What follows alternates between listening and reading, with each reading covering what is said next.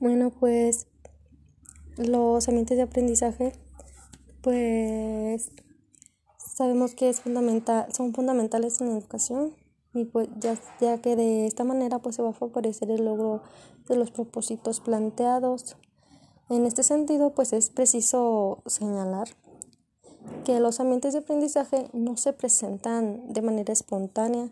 sino que se requiere la intervención, la intervención del docente para integrarlos y construirlos a partir de las posibilidades que se ofrece en el contexto escolar en donde pues se está desarrollando la práctica.